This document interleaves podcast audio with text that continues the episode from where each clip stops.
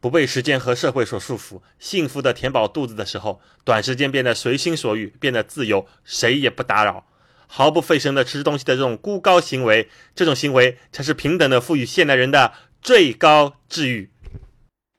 对的，你没有听错，这个是吃货老吴节目 啊，千万不要转台。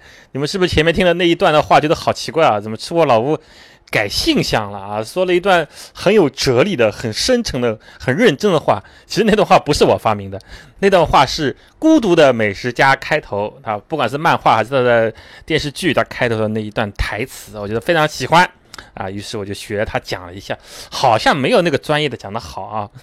为什么讲这个东西呢？因为我突然之间想到，今天要给大家讲一个主题，叫做“人生一串”。披萨、馒头、烤串、火锅，还有提拉米苏，牛排、羊排、寿司、小卷、拌着麻辣豆腐。就算飞过千山万水，我也要吃到满足。拥有美食，我很幸福，幸福的像一头猪。这就是吃货老吴。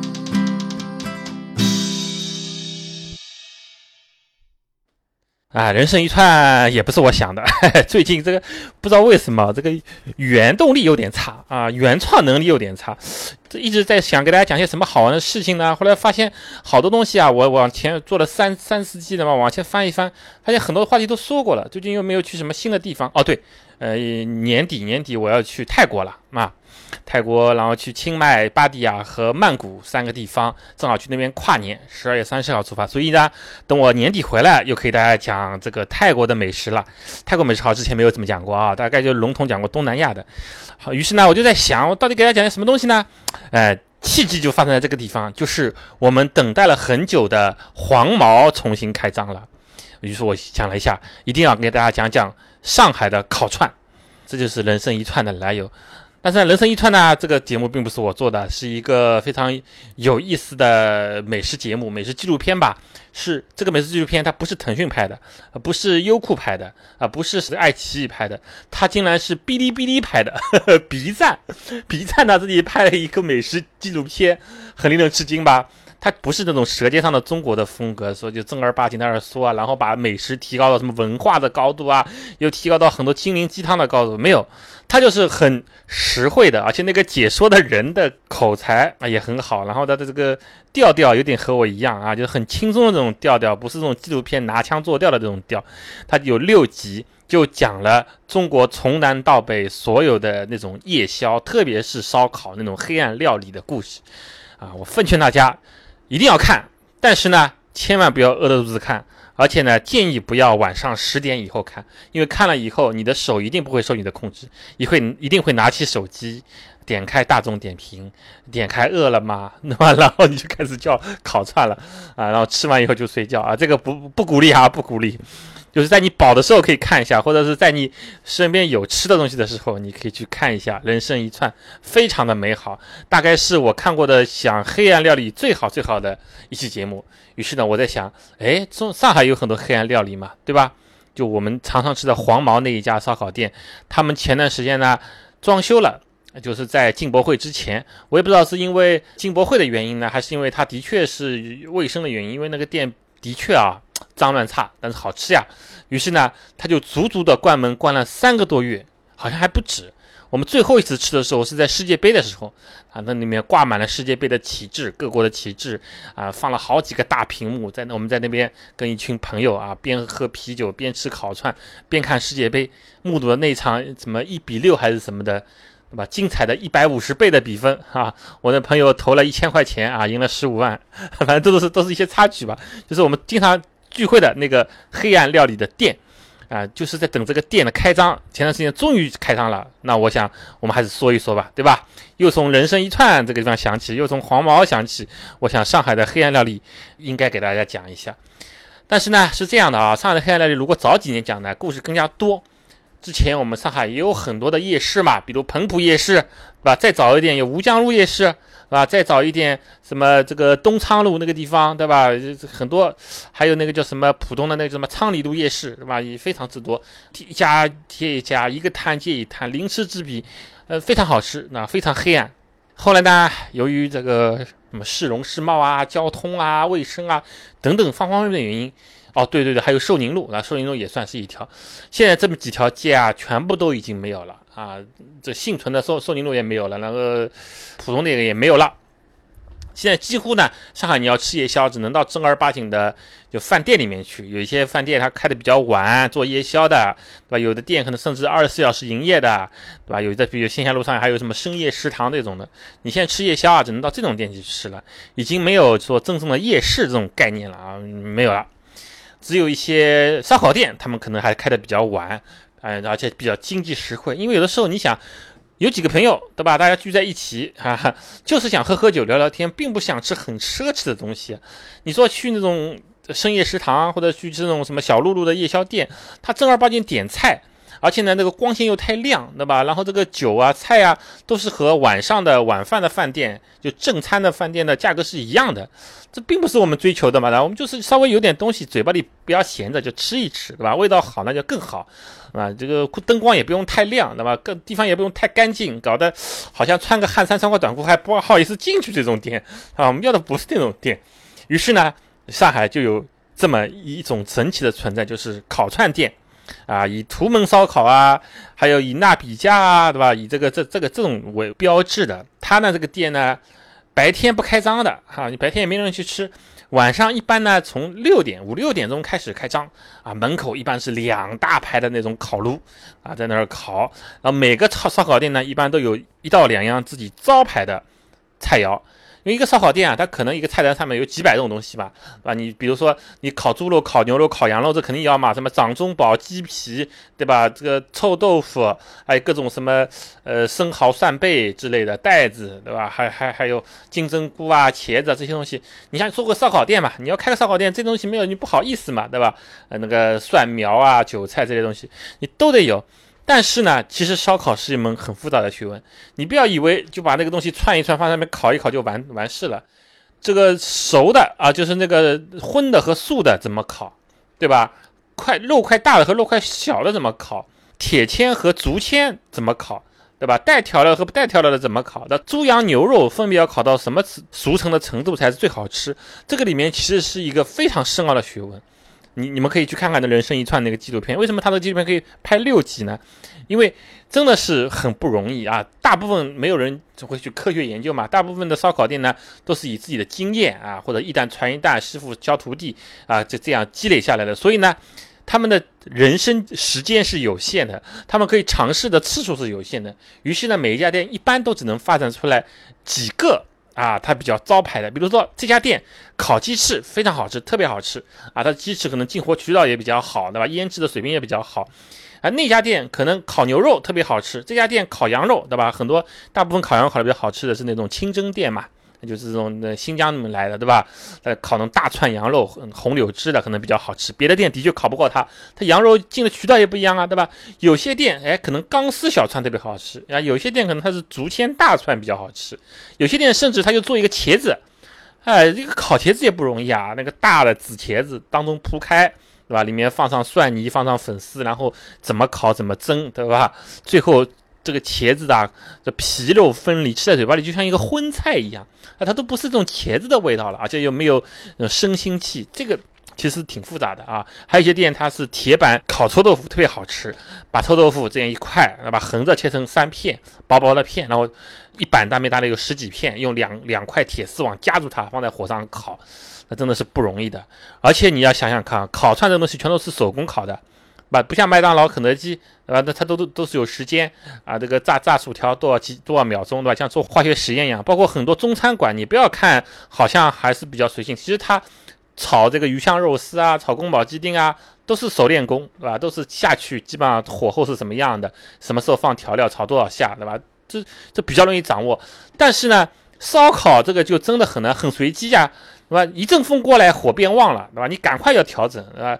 今天这个肉串串小了一点的，嗯，今天那个那个那个炭火旺了一点，或者炭火这个这个灭了一点，今天天冷或者天热，那你要保证你这个上来的每一串上面的水平都是和以前一样的，那那就很难了，就是手上功夫，对吧？有些烤串其实你也知道，它它不是说腌好的，它是上来一边烤一边撒料的，对吧？手重一点，手轻一点，都完全不一样。所以我们为什么特别喜欢吃黄毛呢？黄毛里面有一样东西非常非常的有名，全上海我觉得它这个最好吃的就是钢丝小肉，哎，这钢丝小肉是红颜色的，它这个为什么是红颜色的呢？当然是这是他们的秘方嘛，那这这个老板肯定是不会讲的。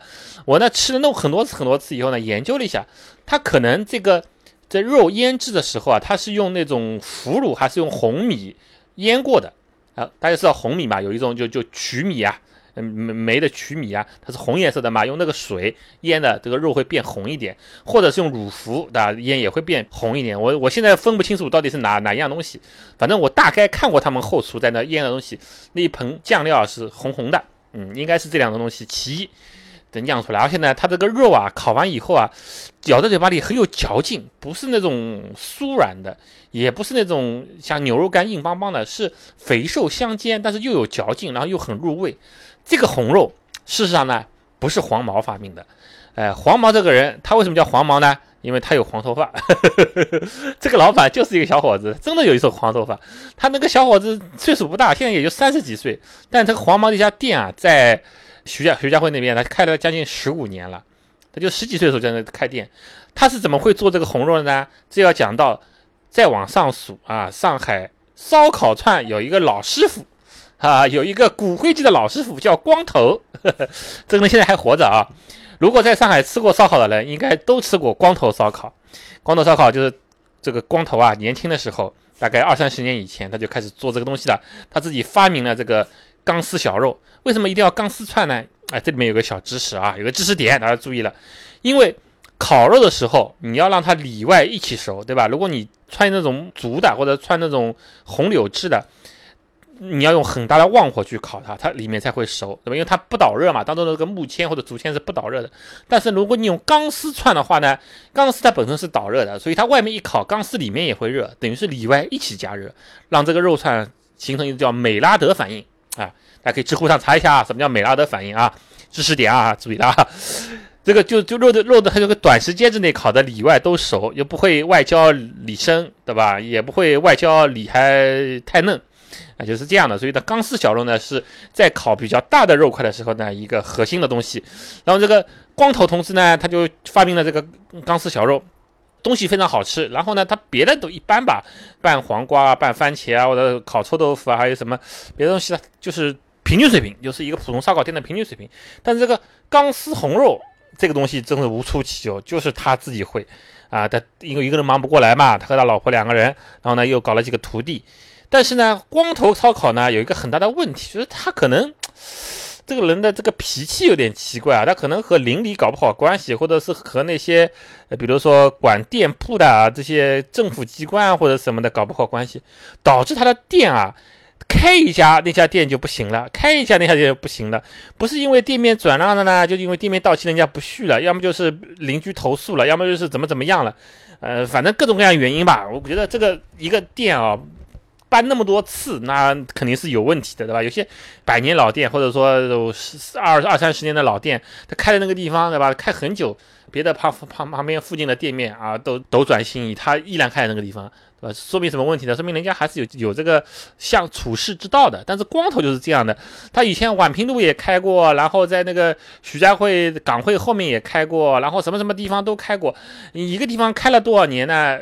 超不过五年啊就不行了。而那个店面没有搬，搬完以后呢，估计他找新的店面也比较急，也没有搞清楚附近的情况，搬了个店面，然后呢，好多好老客户啊。好不容易，对吧？我我有一次就是的，呃，大冷天要跑到港汇那边去，他你原先原来在那个地方做嘛，就是一个露天的摊子，跑过去一看，哎呀，这个关了，就贴了个小纸条，说已经搬家了，也没写搬什么地方，留个电话号码，我还打巴巴的打电话过去啊，问他的现在啊什么什么地方，又赶过去吃，对吧？像我这种中层老客户毕竟是少的呀，有些人看到他搬走了嘛，就就就不考虑了。而且他也没有在点评网上做一些什么宣传啊啥的，反正就这方面营销的思想不是很好。于是呢，又又转到别的地方去吃。然后呢，我大概跟着光头啊。这个老头子啊，大概吃了四五家地方了，就搬过来搬过去，搬过来搬过去，吃了四五家地方。现在他搬到哪什么地方去了呢？在田林路的那个什么什么柳州路那个地方啊，在一个二楼，也很难找，也不太好找，一个门面不太好找。现在好像他自己本身应该是年纪挺大了吧，也可能也做不动了，然后有糖尿病啊什么的，腿也很肿之类的。然后最后一次看到他的时候，好像已经身体不太好了，啊，走不太动了。现在开那个地方，开那个地方呢，大家可以去试试看。大概是他的老婆还是谁，还是他的儿子在管那个店吧？那店呢，您弄得比以前干净了，也很正规，就像一个烧烤店，但没那个以前那个味道了啊。除了这个红肉还可以，别的东西就，哎，不就不行了。就就很很麻烦嘛，对吧？你看他搬了那么多次，找他很不容易，然后找到了以后呢，这个感觉又又，呃，一年年在下降，于是呢，对这个光头的热情啊，逐年下降。但是他以前，哎，我前面不是说了嘛，他最早的时候不是教了几个徒弟吗？对吧？其中有一个徒弟就是黄毛，这个东西，这个秘秘密啊，黑暗料理的秘密，还是我通过一些朋友打探来的。一他后来呢，他搬来搬去的那个黄毛，他自己比较比较有思想嘛，他赚了点钱，他也不高兴跟着老头子搬了，他手艺学的也差不多了，于是出来啊，就在徐汇区的一个的小木桥路那里面就盘了一些门面，嗯，就开始做这个，他也是做的很认真，对吧？他烤这个小肉。烤这个钢丝红小肉都是他自己烤，别的东西呢，他请了一些人别的烤，因为他招牌要自己掌握好嘛，对，握在自己手里要做到好吃嘛。这家店反而比他的师傅那个搬来搬去的店做的生意更好啊，他也没有搬，大概做了十几年就一直在那个地方啊。我们后来就一直去吃，一直去吃，觉得黄毛烧烤已经超过了光头烧烤，成为我们的据点。那之前呢，他们就关张了，十几年来第一次关张。呃，看看好像想装修，门口也没贴告示，打听打听嘛，说什么进博会有一些什么东西要关，对吧？有一些消防的，有一些卫生的东西，那我们也不知道他搬家还是说开不下去了，还是怎么样，还是倒闭了，啊，就这么巴巴的等了三四个月啊，前段时间终于重新开张了。发现这没有怎么装修啊，就压根就没怎么装修。就门口那个本来靠街沿的那个烧烤炉，他现在搬走了，可能搬到后面去了。这个也许是他重新装修的原因之一，就是门门口不能烟火可能太大了，就不能不能烧烤了，搬到里面去了。门口的本来那个很大的一个烧烤间，就就空荡荡的，变成了一个就像像像进去的一个。亭子一样，就放了一些招牌，贴了一些这个招贴画啊，就就是一个过道一样啊。再往里走呢，里面的这桌椅板凳啊，什么布局，我看都没怎么变。嗯，他说重新装修，我是不信的，那没怎么装修嘛，就等于响应政府号召关了三个月，对吧？然后包房什么都还在，都都是那个样子。可能呃桌子椅子稍微换了一点新的。他现在除了烧烤呢，还引进了就是这个什么羊蝎子火锅。哎，其实我是觉得不太好。本来就是以烧烤为主的，那搞羊蝎子火锅，虽然那个羊蝎子火锅的我吃了一次，觉得还可以吧，但是它的特色就没有了，对吧？这个就太杂了。而且你们现在再去找黄毛烧烤，如果有些人以前没有去过的话，你到了那个店门口，你一定要仔细看，黄毛烧烤变成下面几个小字了。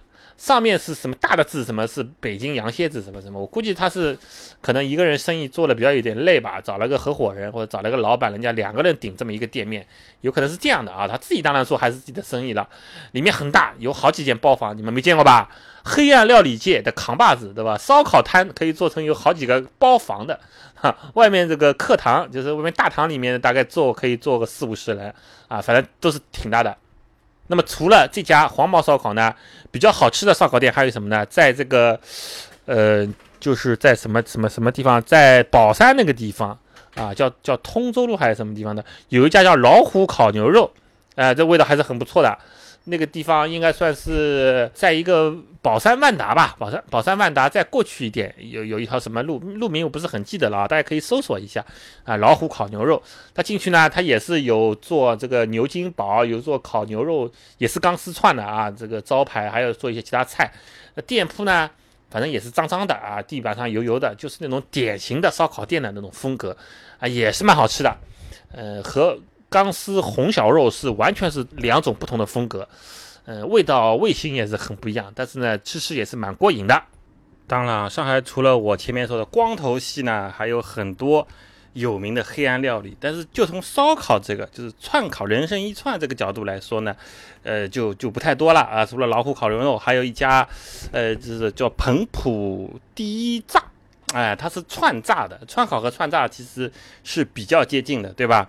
那个彭浦第一炸呢，这个名字很有意思啊。因为我们现在很多人搞那个广告或者搞互联网嘛，啊，都说这个“第一”这个字不能用，对吧？这属于极限词，在任何广告里面不能说我是什么销量第一啊、品质第一都不能说。那个彭浦第一炸，哎，说是不行，以后要改，叫平浦可能是第二炸，对吧？但是问题是，人家的确是彭浦新村夜市第一家做串炸的。如果这个第一是是是事实。啊，是是一个客观事实，到底能不能用呢？啊，这是个哲学问题，对吧？那彭浦夜市当然没有了，但是彭浦第一炸这个名号呢就留了下来。现在在梅川啊，在这个长宁区啊，很多地方都开了彭浦第一炸的这个店。但这个店和原来在彭浦夜市那个地方第一家兴起的那个串炸，到底是不是有师承关系，或者是同一个老板，这就不得而知了啊。后来我因为之前在彭浦夜市的时候，我是的确去吃过的。现在呢？因为离得比较远了，都是叫了一些外卖，对吧？外卖大家也知道，有同一个饭店，可能它的外卖和它的堂吃都不是一个厨房做的，对吧？那更不要说这种黑暗料理的。彭浦地炸最有名的呢，就是那个炸鸡腿，它是把鸡腿啊当中剖开，大这鸡大腿啊当中剖开，然后呢做了酱料以后呢放在这个里面炸，炸完以后就直接吃，非常好吃，非常入味。还有炸臭豆腐啊，上面是一串一串的那种，还有炸那种叫芝士猪排，这可能也是彭浦第一炸它。独家发明的炸猪排本身就是一个非常顶饱的，对吧？很香，里面嫩，浇一点那种黄酱油。哎，黄酱其实是醋啊。以前跟大家说过吧，一个叫叫酱油的东西其实是醋，对吧？这是英国人发明的，你看做炸鱼薯条什么的。啊，这个做这个话题又扯远了啊。这个黄酱油蘸猪排是最好吃的，但是呢，彭浦第一家的老板觉得炸猪排还不够腻啊，还不够顶饱，于是呢，他把猪排当中抛开。那他很喜欢东把东西抛开，里面塞上这种芝士，就是它冷的时候是固体的芝士嘛，芝士塞进去，就像做披萨饼一样的，啊，芝士粉或者芝士丝塞进去，然后把它炸，炸完以后里面不是芝士都融化了吗？你咬一口，外面是肉，里面是拉丝的，嘿 嘿，像披萨饼表面拉丝的那种，那味道也很好。这个也是一个非常有名的。这个上海的串炸的东西啊，串烤和串炸的东西。另外呢，还有我之前节目里说过的，就是在延安西路五一路那边的叫长发餐厅，对吧？它虽然叫一个餐厅，但从来没有人在里面正儿八经的吃饭。它就因为门口有一口油锅，炸着这个麻酱排里脊肉，啊，也是非常非常好吃的。它也算黑暗料理，但是它不是夜市，它不是晚上出来的，一般中午开始做，呃，一天大概做个上千串吧。到了晚上就卖完了，卖完就收工了。可能六七点钟以后你就去就就就就买不到了啊！这个这个也是非常不错的。还有在那个正宁路那边的羊肉串，烤羊肉串，对吧？也非常好。那上海这个好吃的串炸呢，真的不算太多，或者说烤串、钢丝光丝小楼这些，真的不算太多。如果你是一个这种黑暗料理的爱好者啊，你就这几年你去，哪怕你啊满城找啊黑的心的找找，也就是能能找到十来家吧，还算比较好吃的啊，有自己特色的那些串串烤或者是串炸，其他的都随着夜市的消亡了，都慢慢的湮灭了。和那些我们之前说过的啊，去什么重庆啊、成都啊，对吧？去广西啊、贵州啊那些，包括珠海什么，就是晚上满地都是黑暗料理，满地都是夜市的这种城市，那是不能比的啊。那个那个人生一串的串的量还是比较少的。我最后给大家讲一讲我最喜欢吃的串有哪一些，好不好？我给大家罗列一下我的爱好啊，看看你们爱吃的和我是不是一样。我我把这个串呢，就是烤烤串店或者就串炸店或者是夜宵店里面的东西呢，我分为三大类。第一种呢，就是用竹签或者是用钢丝签串的那那一大类，对吧？第二类呢是用网，那铁丝网或者那些铁板网是这样煎烤出来的一类。还有一种呢，就是放在锡碗里面的，啊，盛在锡碗里面的。我一说你们就知道了，这个一大类。这个三大类给大家讲讲看。串里面呢，我最喜欢吃就是钢丝小肉。不管是猪肉还是牛肉，其实羊肉我倒不是非常喜欢吃。然后呢，鸡翅，不管是鸡中翅还是鸡尖，我都非常爱吃。有的时候甚至煎的好的、烤的好的鸡尖啊，我更喜欢吃一点。啊，比鸡鸡中翅虽然肉少，但是香啊。然后呢，掌中宝啊，鱿鱼须、小黄鱼，还有素菜里面呢，比较喜欢吃韭，不是不是韭菜，蒜苗啊，就是这个韭菜我不太爱吃，因为觉得有股味道啊。然后呢，用钢网烤的呢，铁丝网烤的呢，一个是臭豆腐。另外一个呢是扁鱼，因为扁鱼它串的它太扁了嘛，串的时候放在这种长条炉子上烤不方便嘛，会沾到炭，然后这个也不容易熟，所以呢，一般这种扁的鱼啊，它会夹在两层铁丝网当中烤，这个鱼鱼类的也是蛮好吃的。有些地方呢，它把鱼还一抛二，肚子弄弄干净，一抛二把把它就是鱼把它摊开，对吧？就两个正面都朝上，夹在铁丝网里烤也是非常好吃的。然后西碗里面呢，我喜欢吃两个，一个呢是金针菇。但是金针菇不是那种白白的纯的金针菇，要加调料的啊，加这种腌腌制一下，然后放一点那个蒜末的金针菇。另外一个呢就是茄子，把一个完整的茄子抛开，有的有的是去皮放在细碗里面，有的是茄子皮本身当做碗在上面烤，那放上这各种的调料。呃，在有一些地方呢，它甚至还在茄子上面打上一这个蛋啊，但最后烤完以后啊是半生半熟那种的。啊，非常像温泉蛋一样，非常的好吃。那这几种东西呢，是我最爱吃的。当然，我今天说的所有的串烤啊，人生一串，基本上都是南方的为主。啊，北方他们的烧烤又别有一功，特别是东三省的烧烤比起来，那真的是小巫见大巫了。那东北那边，对吧？我们不说远，就说辽宁那边锦州啊，这个这个铁合金那块地方，大家看过那个人生一串的纪录片就知道了。那个地方的烧烤简直就是扛把子，哈哈，中国烧烤界的扛把子，好像据说方圆十公里就有两千多家的烧烤店。我们一般去上海的烧烤店，刚才我都说了啊，大概我喜欢吃些什么东西，但是东北的这个丰富程度啊。那简直就不能比了，他能把什么鸡爪对吧，卤完以后也烤，把那个五花肉包成金针菇，还有这种花生也能烤，还有呃那个排骨去骨，然后只留这种软骨在肉上面那种啊，啊非常好吃也能烤啊，各种蔬菜菜花都能烤，还有那把那个千叶豆腐啊，各种各样，反正就是你能想到的荤的素的。啊，甚至是禽类、蛋类，然后所有的动物的下水，哈，说下水太恶心了。所有动物的内脏，更别说那些什么牛鞭、猪宝，哎，猪宝是什么？鸡屁股、羊眼睛，哎，真的是你无所不用其极。有一句俗话嘛。说，如果你给东北人一个烤炉，他可以烤了全世界，那真的是，嗯，太美好，太美好，说说就想流口水。所以，我们今天说的这个人生一串，只是江南地区的啊，南方这总的来说，烧烤这一块比北方是差远了，对吧？东北虽然经济不是很好，但是它还是有支柱产业嘛，轻工业就是直播嘛，重工业就是烧烤嘛。啊，我是非常非常，呃，向往。到这个不要太冷，因为太冷，如果在外面吃烧烤也是蛮冷的。到那个夏天的时候啊，不冷不热的时候，到东北去啊，那些呃烧烤圣地去体会一下真正的人生一串。最后呢，我希望在你的城市里面啊，天气暖和的。时间里面会有很多的选择，会有很多的黑暗料理，你也不要管它卫生不卫生，对吧？你想烧烤其实是人类熟食以来的第一种烹调手法，它是最原始的烹调手法。人类第一次吃熟食，不就是因为森林着火了，然后把那些猪啊什么东西烤熟了嘛？当然觉得很好吃。这烧烤其实就是最原始的烤烤方法。所以有些人很纠结，说我哎呀这很很脏啊，或者是这个食材怎么怎么样啊啊，或者这个这个碳会引起人的一些什么疾病啊？其实你又不是天天吃，对吧？你偶尔一吃啊，大块一下躲油，我觉得没什么问题啊。非常希望你们的城市里面有好吃的串啊，可以每天和朋友们在不同的呃烧烤摊啊、不同的夜夜市啊啊流连忘返，然后喝喝酒、聊聊聊聊天、聊聊人生，对吧？呃，啃几串钢丝小串，这是最好的。上海可能比较有限，但是呢，也给已经给我的这个美食生涯留下了深刻的印象，以及呢，我现在还在不停的寻找更好的。人生一串，好，谢谢，今天节目就这样，大家请关注我的微博，叫吃货老吴，我的微信也叫吃货老吴啊，公众微信号还是个加 V 的啊，大家可以去关注一下，我在上面还会呃讲到一些节目里没有讲到东西，会放我日常的一些东西，然后很多有意思的照片啊，有意思的文字都会在上面啊体现，好不好啊？谢谢各位，今天节目就到这里。